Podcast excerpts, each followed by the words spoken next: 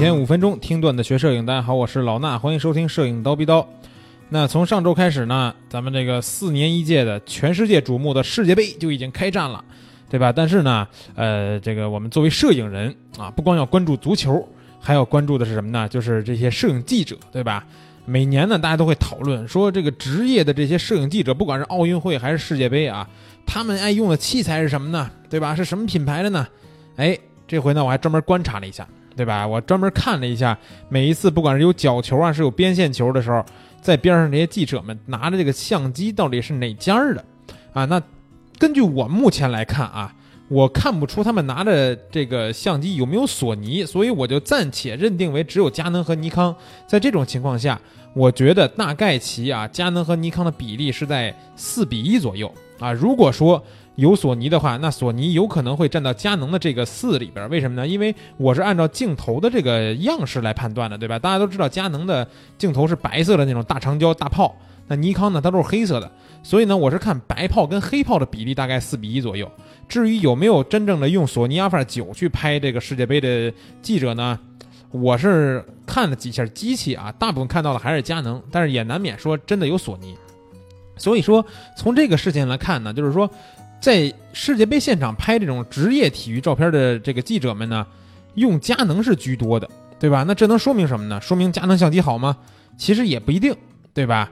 呃，从这个很早的时候呢，就有一个古话，也是流传于各大摄影论坛，就是说广角用尼康，长焦用佳能。什么意思？就是广角镜头呢，尼康做的更好；长焦镜头，佳能做的更好，对吧？佳能的长焦比尼康的好，所以说呢，就是长焦镜头就是在世界杯这种体育赛事当中最常用的一种啊，而且不光是长焦，是超长焦，对吧？超远摄镜头，它这个呃拍起来才能相对来说得心应手。所以说呢，记者们都需要用焦段特别长，比如说两百、七零二百，这肯定不够了，都一百、四百这种镜头啊。所以说，佳能长焦真的比尼康好吗？啊，这不是一个传言啊，大家可以去，我还专门找了一张这个 D 叉 O，之前记得吧？说过吧？D 叉 O 就是这个外国给器材评分的这个网站，他们做了佳能、尼康对应的几款长焦镜头的这个评分对比。那在这个图表当中看啊，应该是所有的佳能长焦镜头的评分都是远，就是不能说远高吧，都是高于尼康镜头的。啊，最起码从长焦镜头上来说，佳能是比尼康好的。然后呢，大家如果想看这个具体的评分啊，这张评分表呢，我也这个下载下来了，然后放到咱们微信的后台。大家只要去我们蜂鸟微课堂的微信号，蜂鸟微课堂的微信号回复三个字“世界杯”，回复“世界杯”三个字，你就可以看到这个我放的这佳能、尼康长焦的镜头比分了啊。你也能想买超长焦的是吧？比如说你就拍体育，你拍这个打鸟，想买超长焦的可以去看一下。那其实来说啊。真正来说，佳能的长焦镜头比尼康镜头好，对吧？它这个评分高，但是你说尼康相机加上镜头拍出来的就真的差吗？对吧？用一 D 叉二拍的照片就真的比 D 五好吗？也不一定，对不对？我觉得用 D 五加一个尼康本身的超长焦镜头，因为怎么来说呢？我不是一个特别愿意去追归根到底，就是这个器材到底有多好的这件事儿啊，我不愿意去聊这件事儿，所以我觉得用尼康相机和尼康的长焦也能拍出好照片来。但是为什么体育记者们就这么多都是用佳能的呢？对吧？甚至有一届是巴西奥运会还是什么，达到了一个六比四还是七比三的这么一个比例啊，这就很很这个很悬殊了。包括我在电视上观察，我觉得大概四比一的这种比例，这相当于什么呀？相当于是八比二的这么一个占有率，对吧？这个佳能就远超于尼康了。其实啊，这个不光是跟相机和镜头好不好用有关，这也跟摄影师的操作习惯有关，对吧？你比如说我多年一个佳能党。那你现在给我一个尼康相机，我知道尼康相机它哪儿比我这个相机好，对吧？它好的参数我都了解。索尼呢，比我这个佳能相机好的参数我也都了解，啊，那不是我这么说，不是说佳能相机一无是处啊，佳能相机也有比他们好的地方，对吧？只不过各有所需。那我作为多年的佳能党，你给我一个尼康相机，我是玩不转的，啊，我如果说你让我就是呃拍一些静物啊，对吧？拍一些风光啊什么的还行，但你比如真让我拿着一个尼康相机去拍婚礼。对吧？拍一个这种动态很快的这种光线变化很快的场景，我可能就尼康相机我就玩不转了。索尼也是一样，他这操作习惯是一个很大的一个关键点。所以说，职业摄影师们他们更需要这种操作习惯去帮他们快速的完成这个记录这件事儿。所以他在操作相机的时候，他这个左右手两个手在相机上的拨钮啊，包括拨轮这个位置，他得非常的熟悉。然后包括按钮回看呀、放大呀、删除啊这种，他得非常熟悉，他才能做到一个。职业摄影师应该做的就单纯的记录美好瞬间，对吧？他不用再去考虑器材的问题了。所以说到这儿，为什么职业摄影师们对佳能相机有良好的操作习惯呢？对吧？跟我一样，为什么是多年的佳能党呢？说到这儿啊，就又得说到一个佳能的市场推广的问题了。佳能呢，其实特别愿意给各大报社和媒体去提供这种赞助，尤其是在大赛之前啊，奥运会呀，是吧？世界杯呀、欧洲杯呀，包括这些大赛。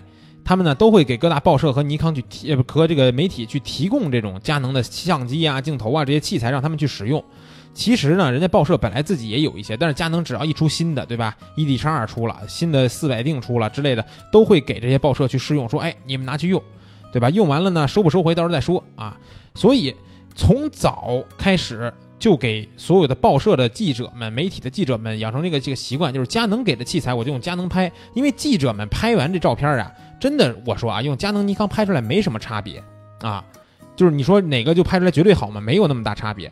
所以他一开始他就用的是佳能相机，那他用用习惯了，他可能就改不了尼康了。这时候你比如说也知道，比如说有人觉得 D 五比 E D 叉好，对吧？那我换 D 五吗？换不了，为什么？因为我的操作习惯已经完全在佳能的系统上了，就是这么个意思，对吧？所以说佳能在做市场推广方面也是帮助他们能在这种大赛当中多露脸，起到了很关键的作用。那我在网上看啊，还有一个有一个朋友这个留言特别有意思啊，特别特别有意思，脑洞大开。他说什么呀？他说因为佳能的长焦镜头啊都是白色的，对吧？尼康的都是黑色的，在这个太阳底下啊，黑色吸热，所以会造成镜头形变，扭曲镜片位置，造成画质下降，而且吸热以后镜头内空气密度不均匀，影响影响光线的传播。我的妈呀，我都当真了啊！我真当真了。后来我想了一下啊，后来我想一下，我说这个足球现场，按我的理解来说，足球一般都是晚上开球，对吧？当然也有下午开球。那届我记得南非世界杯，大家热得够呛，但大部分晚上开球。而且你真说尼康这个黑炮它吸热的话，那你佳能相机它也是黑的，对不对？佳能相机也是黑的，它难道就不吸热吗？里边这个感光元件和快门，对吧？它还有这个反光板，它不会有位置的形变吗？对不对？所以说啊，我觉得这个呢有点扯淡。但是呢，确实，我们不论通过什么方向去分析，最后导致的结果就是在这种体育大赛的现场，用白炮的摄影师要比用黑炮的多。当然，这白炮里边是佳能是索尼呢？啊，我看到的大多数是佳能。也许有一天，索尼的白炮也会占据上风，对吧？因为索尼的阿尔法九就是这种旗舰机型啊。现在三家都有旗舰机型了，包括前一阵我还了解奥巴还有一个 M 四三画幅的这种旗舰机型。但是他拍职业的体育呢，可能稍微差点意思。但是比如打鸟什么的也是非常好的。那这些旗舰机型的相争呢，我觉得每届大赛都会有相对的体验。所以今天呢，就是给大家分析一下，在世界杯的现场，体育记者们为什么这么爱用佳能，对吧？这可能不是他们自己爱用，而是多年的习惯所迫。行了，那聊到这儿，今天的节目呢也就到时间了。咱们明天早上七点不见不散。